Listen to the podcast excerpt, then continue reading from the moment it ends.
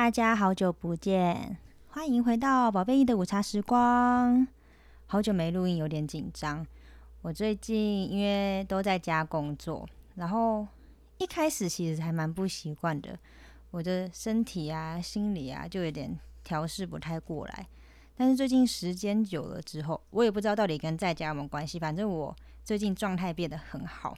就是我其实蛮长一阵子都会有经营自媒体的焦虑，比方说我会觉得，呃，我没事干的时候，我就是觉觉得自己很废，我应该要写文章啊、录音什么的，然后就没有感觉，就会觉得很烦躁。可是最近就是也没有人逼我，就是会想要把生活中发生的很多事情啊，或是有什么东西，我就会很想要把它写成文章分享。所以我最近。文章产量超高，但是我最近也是改变了一个写文章的方针，因为以前会觉得太想要设定一个经营的主题，比方说，嗯，文字创作，我就只能分享文字创作。可是其实我的个性就是，我就是很想要分享的东西很多，就五花八门，然后我就觉得我干嘛把自己搞得那么累？就是我想写什么就写什么，也没有关系，因为我觉得写很多不同类型的文章，因为其实现在部落格。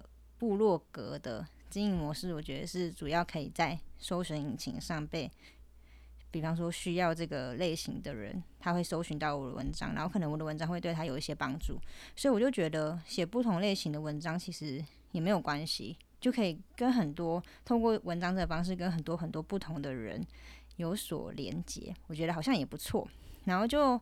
变得比较没有压力的，在分享各种东西，比方说我玩的游戏啊，我也想要把它整理成文章。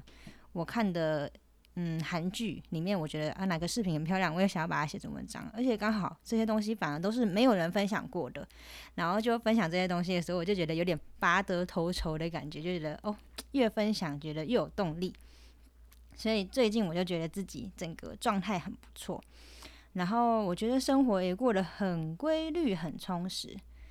然后就想说，好，我要赶快再来录音，跟大家聊聊天。但其实因为我前一阵子也都没有特别把我想要录啊、想要聊的东西记录起来，我就昨天简单的记录了一下，然后也想要把我以前的一些文章，就是做一些主题性的一集一集的录成音档。嗯，希望有时间的时候我可以多录。然后我刚刚今天是超级期待的礼拜五。其实我觉得每个礼拜都过得蛮快的，所以每次礼拜一的时候，我就是开始期待礼拜五，这就是我过每一天的动力。然后哦，终于很快就到达礼拜五了。然后昨天我就，本来我们上礼拜六上礼拜六的时候想要吃韩式炸鸡，因为我最近就很想吃韩式炸鸡。然后刚好看一些 YouTube，然后有做韩式炸鸡的评比，然后也在很多脸书上看到很多人分享那个 Nene Chicken，我就一直很想吃。然后就上礼拜，我都诶，我们上上礼拜其实就有去店面，然后那个时候好像五六点去，然后他说要八点才吃得到，然后就真的等太久就放弃，后来就只能随便吃一个东西。然后上礼拜我也是当天晚上我才打电话去，然后也都卖完了。然后起家机也是，就是电话直接打不通，我是连续暴打三十多通电话哦，他就是。直接语音信箱，不然就是打进去没人接，然后就是觉得超烦，所以后来也只好放弃。然后我想说，下个礼拜我就一定要吃到，就是这个礼拜。然后我昨天就先打电话去，然后就定了。然后刚刚已经吃完了 Nene Chicken，我觉得还是起家鸡比较好吃，但是它比较特别的是，它可能口味比较特别吧，因为我点了一个是青阳炸鸡，然后就是有那个。嗯，有点像美乃滋为基底，然后里面可能会有一些绿辣椒啊什么什么的调出来的那种辣辣的酱，跟洋葱。然后因为我超喜欢吃洋葱，所以吃起来还蛮，应该不是还蛮爽，是超爽的。我点两个口味，另外一个是辣炒年糕口味，跟辣炒年糕口味我觉得还好，它真的是蛮甜的，然后又很辣，就又甜又辣。我会觉得如果还有下次的话，我可能会两个都选这种。它就是因为另那个口味是一般原味炸鸡，然后他给你酱用沾的，我可能会选这种口味。就还有另外一个是什么美乃滋，我看一下，有个美乃滋口味的，我很想吃。哎呦，这个是什么口味？奶油优格啦，有一个奶油优格的，我也很想吃吃看。有机会的话，不过下一次应该还是会先点起家鸡来吃。好，所以我就觉得好开心哦！我今天一整天都因为晚上要吃起家，诶，不是起家鸡，晚上要吃韩式炸鸡的事情，开心的不得了。然后还 po 了一篇文，就是因为我真的太开心了，然后一整天都过得很顺利。这就是我今天很开心的事情。然后下午。天气超好的，我就洗了衣服、晒了衣服，然后觉得心情实在太好了。而且我从昨天开始，我昨天一整天都过得超充实。我一定要跟你们说，我昨天一整天的行程，我就是早上一如往常的起床、赖床，然后上班。然后比较不一样的是，我昨天中午完全不想睡午觉。哎，我好像也没有在干嘛，就是我就是清醒的，然后可能弄一些东西，然后趁上班的空档时间，把我之前那个公司面试的文章更新，然后就下班完之后，我通常都是直接会开始耍废，躺在床上之类的。我昨天下班之后呢，我就做了一套运动，然后运动完就冲冲澡，然后等老板回来吃晚餐。吃完晚餐之后，通常我最近吃完晚餐，我也是开始睡觉。就是我最近的流程，就是吃完晚餐，我觉得很想睡，我就会开始进入睡觉模式，然后可能睡到十点、十一点再起床，然后做运动，然后洗澡，然后又混混混一混，然后晚上再继续睡。然后我昨天运动完没有睡，我就出去倒垃圾，然后去逛逛全联，然后买了一些点心啊什么什么的，然后就回家，然后很早我就想洗澡，因为运动头发湿湿的，然后我就很早就洗澡。十点多的时候，我就开始头痛，然后所以十点多的时候，我就躺在床上就直接睡睡睡睡睡，然后就睡到早上。然后今天一起来，我整个精神也是超好，就我从昨天到今天精神都是很好。哎，其实我昨天就想录音了，只是因为昨天东西搞完，然后就觉得嗯没有那个心情，然后就想说今天就有时间我就可以来录音。一刚我就觉得好无聊，所以我刚刚又出去鬼混了一趟。我刚刚去也是一开始先去倒垃圾，然后去逛屈臣氏、松本清。我就很喜欢逛药妆店，就是就算没有买什么东西，我也是喜欢逛东逛西逛，然后狂逛的那一种。然后我就我买了两个东西，一个是除霉菌的清洁剂，然后一个是那个最近很红的那个印花的那个曼秀雷敦。我找好久，终于找到了，好可爱哦。然后店员店员是一个很喜欢聊天的。妹妹，然后我去结账前，他也是在跟另外的客人聊天，所以我就先在旁边晃一下，想说不要给他们压力。就又下一组客人又结完账之后才去结，然后我去结的时候，他也是跟我聊天，他就说：“哦，这个有进货，我都不知道。”然后就硬要跟我聊，他就说：“我就说有诶，而且架上还有很多个。”他说：“真的假的？”然后就说：“这个刚上市的时候，很多人都要来买，然后都。”进每次进进货都只进一点点，我想说，嗯，真的假的？虽然不知道他是在跟我说客套话还是怎样，但我就觉得我好像蛮幸运的，就觉得有点开心。然后经过 Seven Eleven，然后就看到那个还有那个燕麦冰拿铁，就觉得嗯，今天心情很好啊，现在应该要来买一个咖啡，就进去买了一杯拿铁。就它杯子超可爱的，是那个卡纳赫拉跟 Open 奖。的联名的那个图案真的超可爱，我之前就觉得超可爱。我没有特别喜欢 Open 奖，但是因为他跟卡纳赫拉合作，他就整个变超可爱我就觉得心情好好哦，而且燕麦拿铁真的好好喝。我之前有一次喝了卡玛的，然后就觉得天哪，怎么突然又变那么难喝？因为我第一次喝好像是喝星巴克的，然后我觉得还不错。然后第二次我就觉得，一开始我也想要喝，我纯粹就是觉得好像很潮，就是很好像很多人在喝燕麦奶，我也要来跟风喝一下。然后第一次喝觉得。喝不出个所以然，就觉得嗯好像蛮好喝。然后第二次经过卡玛看到他在卖的时候，又来喝。那一次我是喝热，然后就觉得啊怎么那么难喝？就觉得嗯我好像没有特别喜欢这个东西。然后我今天又心血来潮来喝买 seven 的，我觉得嗯真的很好喝。所以我觉得可能是卡玛的不好喝。听说路易莎的也不好喝，路易莎好像是用那个。爱滋味的燕麦奶，好像那个燕麦味很重很重，然后就很奇怪，还这样。我是在网络上看到人家说不好喝的，所以想喝的话，我觉得可以买买看 seven 的。好，光讲今天发生的事，我就废话就一堆。开始想说我最近心情蛮放松的，然后应该可以录的很顺利，但我觉得还是会有点小紧张。就我录音的时候，我会很怕停下来，就是我会很怕我不知道现在要讲什么，然后就会变得很紧张，想要。一直接着讲，一直接着讲，一直接着讲，然后就会变成一个很奇怪的状态。但我刚好现在都有很多想讲的话，所以好像还好。好，现在我要来看我的笔记。好，我笔记最一开始就是写我要那个讲我在家上班的事，就前一阵子不是疫情爆发嘛，然后就公司就开始在讨论在家上班的事嘛。其实我是蛮想在家上班的，但是我纯粹就只是觉得好像很好玩，就看很多人都在家上班，然后我也想要在家上班试试看，然后好像又可以睡觉睡很久那种感觉。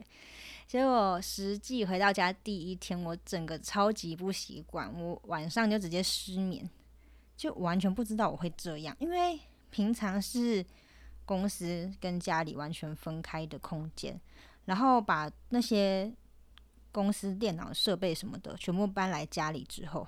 他就变成，就是离我睡觉的地方很近嘛，就走两步路就到我上班的地方那种感觉。然后我就，而且又是，虽然其实应该是没什么改变，可是对我来讲就是一个新的模式。然后我整个晚上都睡不好，我一直在想，我明天要几点起床？我明天要先去开机？我明天要怎样怎样怎样？其实这些都不是什么令好值得令我紧张的一个事情，可是我就是一直很紧张，然后就整个睡不好。那种感觉就让我觉得说，好像我的工作的那个压力，它原本是离我有一点距离的，但是它现在就在我的枕头边，那种感觉，那个压力巨大的，我也不知道为什么会这样。反正我那那几天都睡不好，然后中午明明就是走两步路就可以躺在床上睡午觉嘛，我中午也睡不着，就是我会一直觉得好像闹钟要响了，还是好像要迟到了的那种很奇怪的压力。然后我就是前面几天都过了这种神经兮兮，然后就是很忐忑不安的心情。然后大概可能一个礼拜左右才开始习惯，然后可能中午开始慢慢的睡得着，可能才真的到这几个礼拜哦，我才真的有办法中午就是熟睡。但我这几天又开始就是变得有点怪怪模式，因为其实我本来就是一个，我是那种睡觉只要一点点声音我就会醒的人，比方说我手机可以设震动模式，然后只要有震动我就会醒。然后我最近甚至会有幻听，你知道吗？就是我中午睡觉的时候啊，我其实是设嗯五十七分的闹钟。就我前几天呢，我四十五分的时候，我就很明确听到闹钟响了，我起来，然后拿出我的手机看时间，准备要关闹钟的时候，我就看到诶四十五分，我就当下我就傻住，我想说嗯什么意思？诶，什么意思？四十五分？嗯，然后我就看一下我闹钟，诶，五十七分，诶，那我刚刚听到是什么？就我根本也没有闹钟响，我也没有要关掉闹钟，然后我就有点被自己吓到，然后我就起来，好就认命去上个厕所，然后再继续回来睡。那最后一点点时间，就是我就会一直很神经兮兮，好烦哦。所以我每次只要有那种有设闹钟，然后我可能不小心在闹钟响之前起床，然后即使我要继续睡，我都会睡得很不安心。我就会觉得，我就一直觉得闹钟是不是要叫了，还是闹钟会不会没设好？我会不会睡过头？我就一直想，一直想，一直想。然后我可能睡两分钟，我就觉得啊，是不是五分钟了？我就是会这样神经兮兮的。我好希望我可以直接直接睡死，我真的很希望。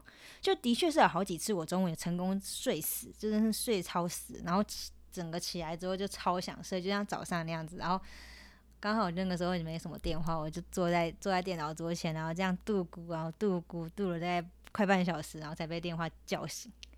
超好笑的，那感觉还蛮舒服的。然后就这个幻听的事情，就是哦，我自己觉得最近发生的一件蛮夸张的事。然后最近不是都在家里吗？就是对我这个人来讲，我觉得真的是蛮闷的，因为我就是一个超级爱出去的人。然后最近可能我其实都还是有在出门啦，可能晚上我会去倒垃圾，然后偶尔会出去买晚餐。或者是去超市晃晃，然后只要有这种放风的时间，我就会觉得心情好开心、好快乐。然后好像上个礼拜假日，就是老板有骑车，我们好像有去要去东区拿那个 IU 的写真集，然后我就感受到。前所未有的快乐，就是好久没有坐在机车后座，然后吹风，我就觉得我好像一只小狗，我就觉得没错，我就是一只小狗，我需要定期出去散步，不然我可能会得忧郁症，我就觉得很好笑。我真的超级喜欢坐坐在机车后座吹风的，就是我是一个喜欢嗯坐机车后座大于喜欢坐车的人，因为我很容易晕车，所以我每次坐车我其实都。蛮不舒服的。但我很喜欢坐机车或骑脚踏车那种吹风的感觉。还有就是，其实这个接下来我要换一个话题，就是这是我一直以来都有的想法。然后我刚好最近好像有一天晚上睡觉的时候想事情的时候，就又想到，然后就又跟老板分享了一次。然后我就想说，哦，这个我觉得这个想法就是很特别，然后一定也要录在就是 podcast 跟大家讲。就是我一直觉得。文字啊，还有语言，是一个非常非常神奇，然后又有魔力的事情。嗯，要怎么讲呢？就是我觉得，嗯，当你有一个想法，它都还只是思想之前，它都还不是一个实际上存在的一个事物。可能某一些方面或某些层次算了，但是当你只是很简单的拿一支笔，或者是你用电脑，你用手机把它。打出来，或者把它写在纸上，甚至你把它说出来的时候，这个东西它就确确实实的被你创造出来，在这个世界上，然后他就必定会留下一个痕迹，或者是他就必定会对这个世界，会对其他的人事物造成一定的影响。你不觉得这是一件很酷的事吗？诶，我现在刚好看时间一瞄啊，现在是晚上十一点十一分呢，嗯，好恐怖哦！刚好在讲这个事情，厉害厉害。然后，反正我就是觉得这件事情让我觉得文字跟语言真的是一个，嗯，很有力量，然后又很有能量的东西。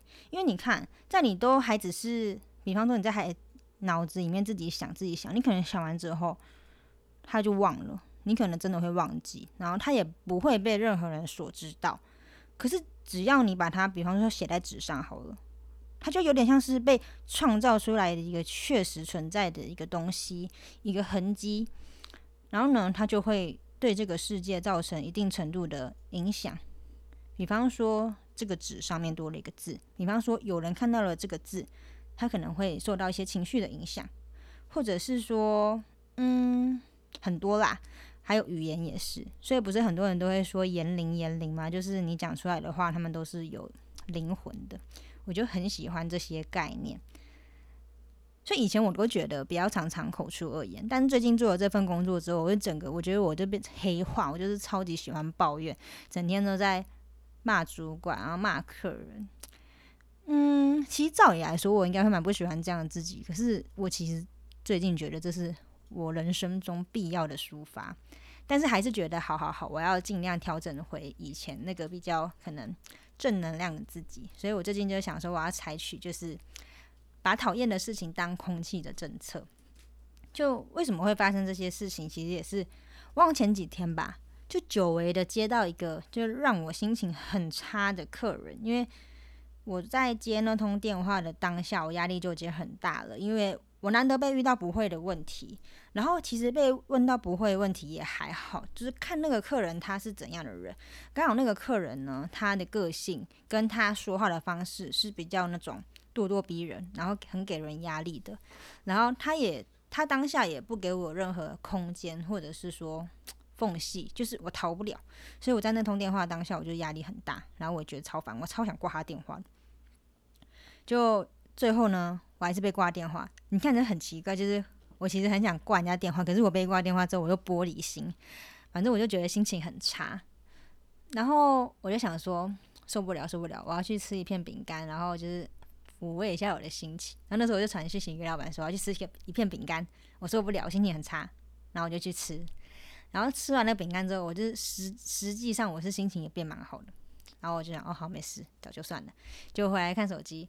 就看我看到老板其实只是想要好心，他就跟我说什么，嗯，你要忍耐，我相信你可以不用透过饼干就有办法让自己心情好起来，就类似这样。他其实也没有恶意，可是我当下我也不知道为什么，我当下看到我就心情超差的，因为我觉得我为什么要忍耐啊？我心情就很差，为什么我我不能吃饼干？我觉得我不懂我为什么要忍耐，是因为我太胖吗？还是因为怎样？反正我就是完全没有办法接受，为什么我心情那么差，然后还连一片饼干都不能吃，然后我就整个心情会更差。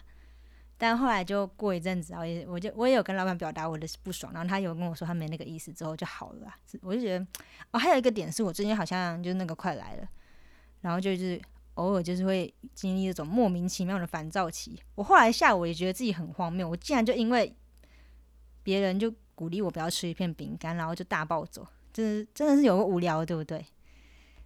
我自己也觉得很好笑。反正那通电话就是让我蛮受创的。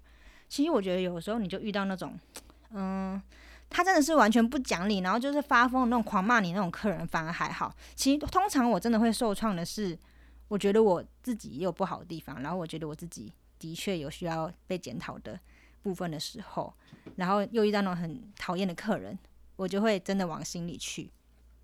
就是如果我真的完全没有错，然后那个客人就是在那乱骂。我就会当做一个笑话，当做遇到一个疯子，然后就没事。可是可能我今天真的讲不好，然后我就觉得很无能为力，又很无奈，然后我又被骂的时候，我就会觉得很沮丧。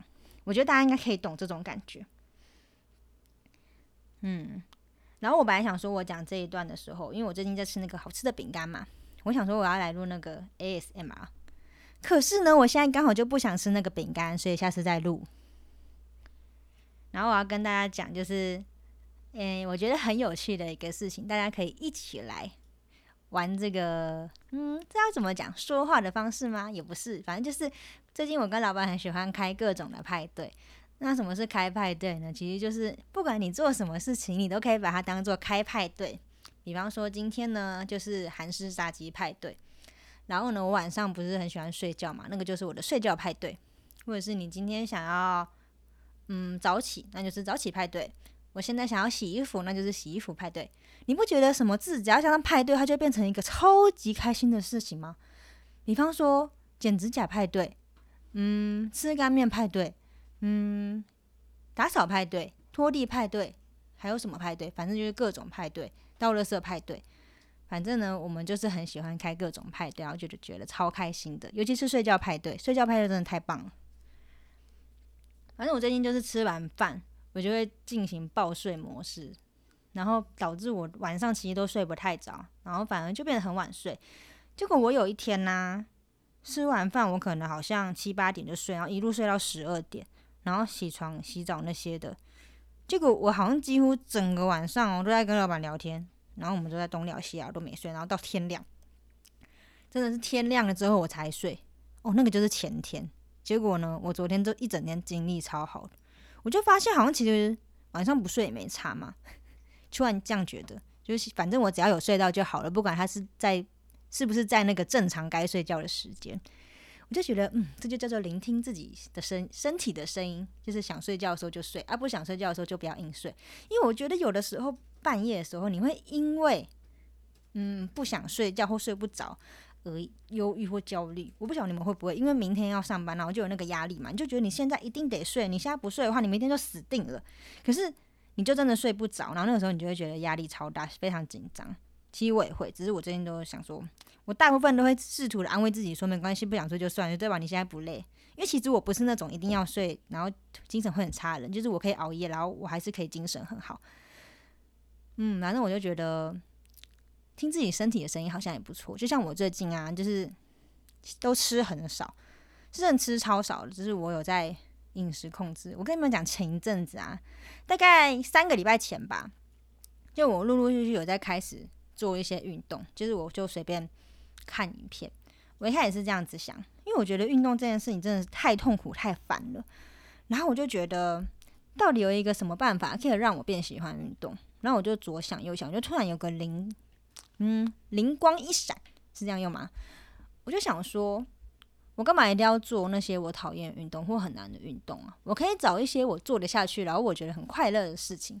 然后那一天我就上网查一些什么，就是什么跳舞、减肥、跳舞运动之类的。然后就刚好就跳了有几个，他们就是可能一些 K-pop，然后就是一边跳舞，然后就有音乐嘛，然后就当做在玩。然后我那一天就。因为这个这个关系，我就可能随便乱找一些影片，然后用跳的方式，然后其实也是很累，就是可能是我容易流汗还是怎样的，然后就流了一堆汗，然后我觉得哇，好棒哦，这个方式可行。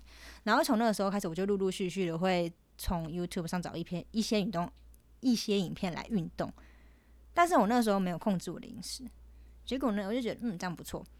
有一天呢，我们就出去买晚餐回来之后，老板说我最近变胖。他竟然说我最近变胖了，我那时候真的是超级无敌受打击，我就觉得天哪，完全不能接受。我最近有运动，然后竟然被说变胖，你们知道那个感觉吗？就是如果我最近都一直狂吃，嗯，我可能是真的有狂吃，可是我运动。就在我那个时候，我就觉得，如果我最近就是都没运动，然后又很废，然后又狂吃就算了。结果我最近既然开始运动，然后竟还被说变胖，我那时候真的超级无敌受打击，然后我就整个就是超级消沉的。然后消沉了大概一个晚上之后，就觉得不行，我要有所改变。然后我就突然就是奋发。奋发向上，我就拿出一张纸，然后开始在那边算热量，就是我一天要我到底要吃哪些东西，然后我要怎么去安排，我要吃多少蛋白质，我开始那边东算西算，然后我就开始进行很严格的饮食控制。但其实我后来发现，因为你待在家里根本就没有什么在动，你就顶多就是从你的座位，然后走到马桶，然后再回来，就是上厕所的这个消耗体力，所以其实。我啦，我变人都不太会饿，所以我现在每天都是早上我可能就喝优酪乳或无糖豆浆，我就完全不会饿哦，我甚至会没胃口。然后到下午我会饿的时间不一定，有的时候我可能中午我就饿，有的时候我下午才饿。然后我就会吃我煮的水煮蛋，就是快最近就狂煮水煮蛋。然后前一阵子是跟那个剥蛋壳这件事情厮杀了很久，我就觉得天呐，剥蛋壳好像成为我就是。人生一个重大的考验，怎么这么难？我就是怎么剥那个蛋都烂掉，真的彻底烂掉那一种，就好像灰龙。就后来发现根本就是因为我煮太深了，就是我前面都还没有抓到那个煮水煮蛋的美美嘎嘎，我就一直乱算时间，你知道吗？就煮三四分钟才拿起来，其实那个蛋其实根本就是生的蛋，所以难怪剥不起来。就我后来有一次，我就一边上班一边煮蛋，然后那个时候刚好。有电话来，我就来不及去关火，结果那一批蛋我就煮的超熟，所以我就剥蛋壳的时候发现，天哪，超好剥的，就是完全进入一个人生的新新世界，剥壳新世界也太好剥了吧！我才发现，原来只要把蛋煮熟就很好剥，真的太白痴。然后呢，我开始就是抓到那个煮蛋的那个时间之后，我就。开始正常的煮蛋，最近遇到另外一个困难是，因为我现在煮蛋，我会把它那个敲破一点，然后再拿去煮。就有的时候都不小心真的把它敲破，就是我煮的时候就会有蛋白流流出来，我就会觉得很受创，我就会觉得我今天失败了，我今天又煮失败。反正没有破掉的话，就是蛋煮放下去，然后全部都是空气跑出来，没有任何蛋白的时候，我就觉得天哪，yes，我今天大成功。只要有蛋白跑出来，我就觉得哦，超沮丧，超失败。反正我觉得下午就会吃水煮蛋，然后可能就撒一点盐、胡椒，然后还有毛豆，然后跟地瓜，然后再继续喝豆浆，就这样我就饱了。然后晚上就是大部分的时间都是吃那个 DGI 便当，不得不说那真的是超级难吃的。怎么说难吃呢？其实我是一个吃东西蛮快的人，但是我吃 DGI 便当我都吃超久，因为它完全就是激不起我的食欲。没有办法让我想要津津有味的去享用它。对我来讲，它就是一个可以把肚子填饱的东西。真的就是，它也不是到难吃，但我就觉得它就是没味道。然后我觉得鸡胸肉实在是是很，我是偶尔一两次有吃到那种超嫩的鸡胸肉，我就觉得天哪，真的好吃。但大部分我都会觉得干到爆，然后超难吃，就是觉得好痛苦，好想赶快把它吞下去的那种程度。就觉得啊，有一阵子都是因为吃那个水煮水煮便当，我都觉得。我的那个食欲的功能被剥夺，我就看到任何食物都没食欲，就连我那个时候走出门，我想说我要去买我最爱的水煎包，我买的时候我也觉得没食欲，我吃不下这个水煎包。幸好后来我把水煎包吃下去之后，我的食欲就来了。果真就是要人生还是需要一点美味的食物，不然你就会变成一个很很奇怪的状态，行尸走肉的状态。美食真的太重要了。而且说真的，我真的觉得在台湾正常吃外食的三餐，怎么可能有办法瘦？就是什么东西都是淀粉，而且是超多量的淀粉。反正就是最近是很自然的在饮食控制，我觉得这也是听身体的。我刚刚是说什么？听身体的话吗？听身体的感觉。反正就是我，我也不觉得特别饿，我就不要吃东西。我觉得饿的时候我再吃，大概就是这样。可其实我没有瘦很多啦，目前为止就是我才瘦不到一公斤，可是。外观看起来有变瘦，我觉得那就好。反正这是一场时间战，希望，嗯，虽然我很想要解封，但我也觉得可能就是因为我还没瘦身成功，所以老天爷还不放过我们吧。所以等到真的可以解封的时候，可能就是我瘦身成功了。大家请帮我加油。然后还有要讲一个，前一阵子在经营一一的时候啊，那时候我们除了经营部落格，然后还要经营 IG、脸书，还有 YouTube。那一阵子我是状态很差，就我现在回想，就是回过头看，我还是觉得状态很差，然后导致我就是我们后来就有点就是停止了嘛，所以我那个。I G 脸书也没什么在经营，然后 YouTube 也没有在更新嘛。然后那时候其实我自己就有一个怎么说，我自己对我自己的认识啦。就其实我是一个没有很喜欢看影片的人，就是现在可能大家都很喜欢在 YouTube 上看影片，然后就是抒发压力或是当一个消遣。但我真的没有很喜欢看影片，我也很懒得追剧。就是如果可能，我开始追剧了，然后因为剧很好看，我可能还是会忍不住想要把它看完。可是我没有那个动力去把第一集点开，我不晓得你们懂不懂我意思？就是我会看那个 Netflix，然后我就一直滑，一直滑，一直滑，就像滑 IG 那样子滑，然后就看每一个不同的剧的封面，然后左看右看，看了好几分钟，没有半个就是激起我想要点开的动力。YouTube 也是，我就一直滑，一直滑，一直滑，然后可能好不容易看到哦，这个有点兴趣，然后点进去看，我会超没耐心的，我就一直跳，一直跳，一直跳，一直快转，一直快转，一直看，然后只看我想要看的重点。我就有发现，我是一个比较喜欢嗯看文章大过于看影片的人。那怎么说呢？因为我就一直觉得看影片好慢哦，尤其是嗯，我觉得尤其是。当我现在要看这个影片，我是要为了收集某一些资讯的时候，比方说什么，嗯，台北十大美食，什么十大甜点这种，我现在是要看到底有哪些甜点，或者是说，呃，十家网拍评比这种。然后他当当他录成一个影片的时候，我就会觉得它好冗长哦，因为对我来讲，我想要用最快的速度，然后看我想要。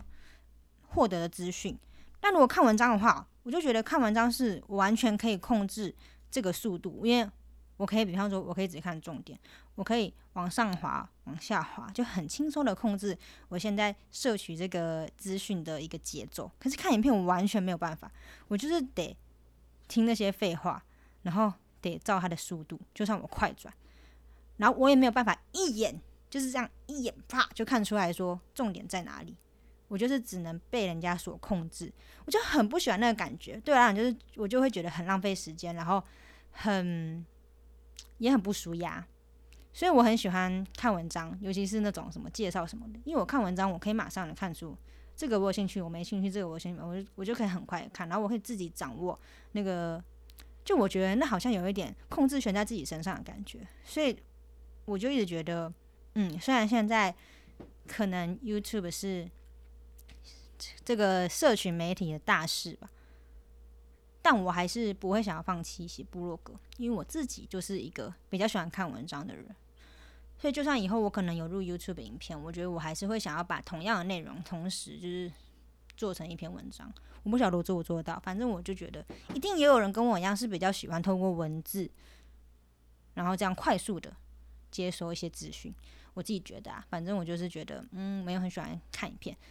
然后我最近会看的一些影片哦，前一阵子跟老板看超多老高的影片，然后越看越看越看就觉得，嗯，完全就是越看就觉得自己越来越不懂这个世界，就是看了太多种可能，太多种假说之后，就觉得我们对这个世界了解真的是太少了。与其就是我觉得不如都不要知道最好，就是自己在那边给环漏。觉得哦，这个可能好像也有，那个可能好像也有，然后就觉得哦，好可怕哦，怎么会这样之类的？我就觉得不如不要知道比较好，因为知道了也不能怎样。但我还是有时候就是会觉得很想看，就犯贱，然后喜欢看人家那种生活的、生活的那个，我会念的 blog，尤其是那个我喜欢看 Kelly 跟 Gina，他们就是很喜欢做菜，然后过一天，我就觉得好疗愈哦。然后最近比较喜欢看 Kelly 的，但是呢，我还是没有办法一直看，我可能一天就看个一两部影片。然后我看那种介绍什么彩妆啊，介绍什么爱用品啊，什么彩妆雷品那种影片，我也是用跳的，因为我真的觉得好慢。我就是只想要直接你告诉我到底有哪十个商品，类似这种。那我就最近想一想，就是像我这种不是很忠诚的 YouTube 使用者，到底有没有哪一个 YouTube 是让我一直真的很喜欢？就是我可以称我自己认为我可以算是他的粉丝的人，我就真的想不出来。我勉强想出来一个是丹尼表姐，我真的蛮喜欢丹尼表姐的，她就是没有给我一种厌烦的感觉，因为其实我最近有一种病，就是。可能我可能也是有我的问题，因为我真的是订阅追踪太多太多网美 KOL，导致我的社群媒体上面全部都是充斥这些东西，真的超多。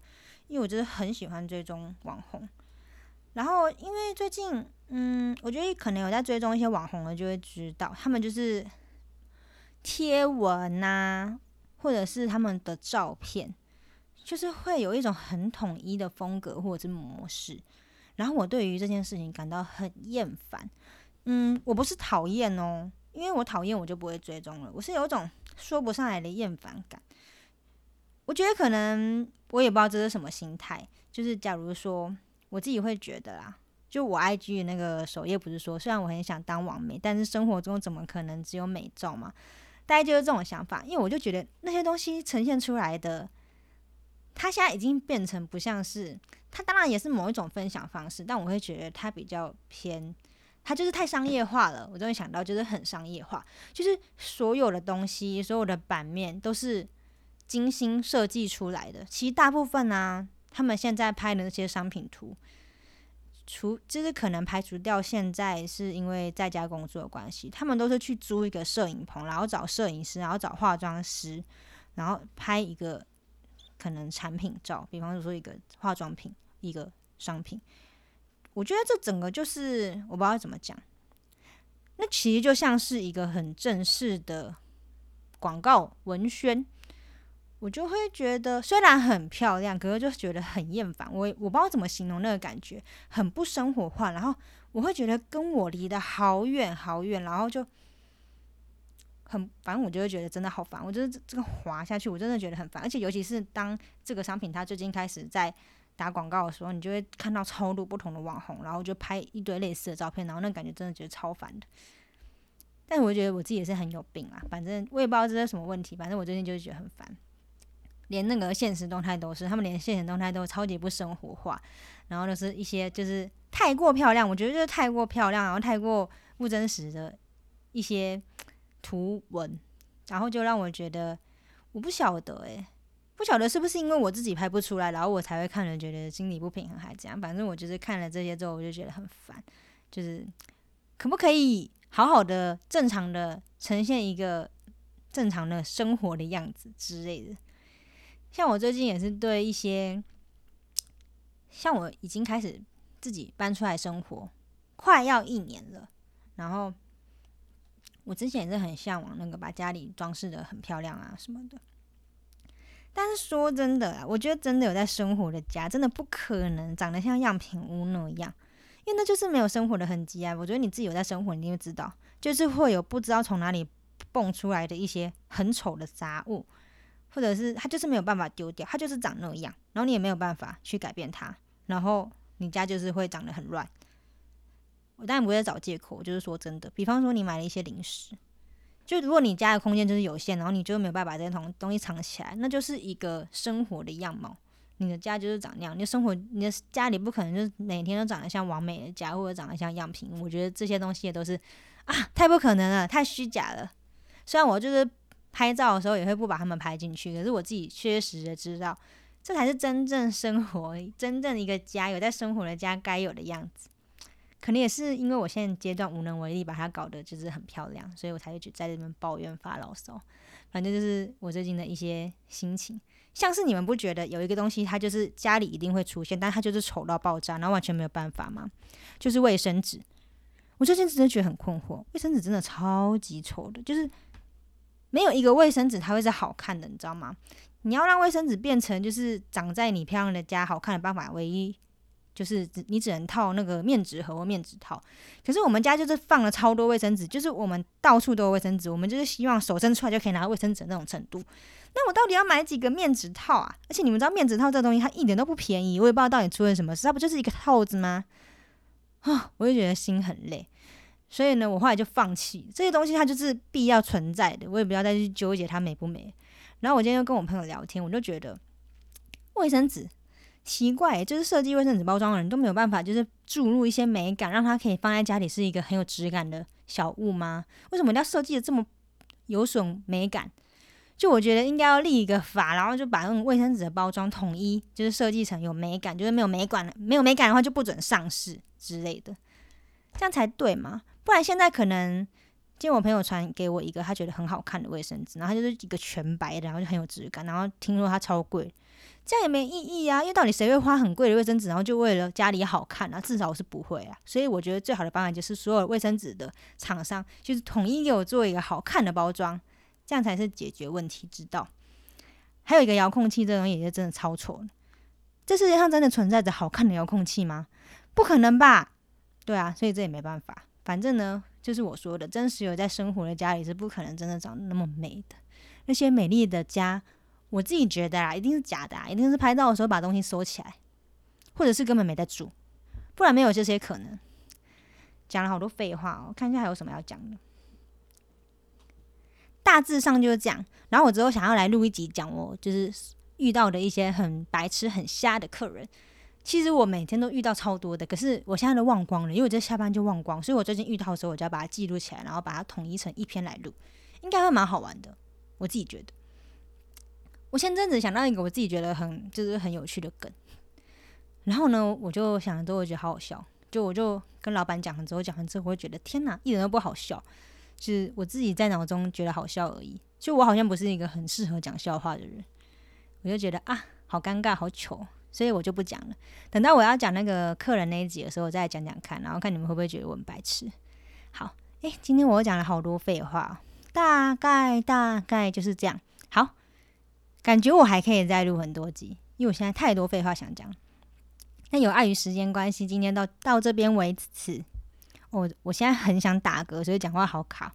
好，今天就到这边为止，到这边为止。好，谢谢大家，拜拜，晚安。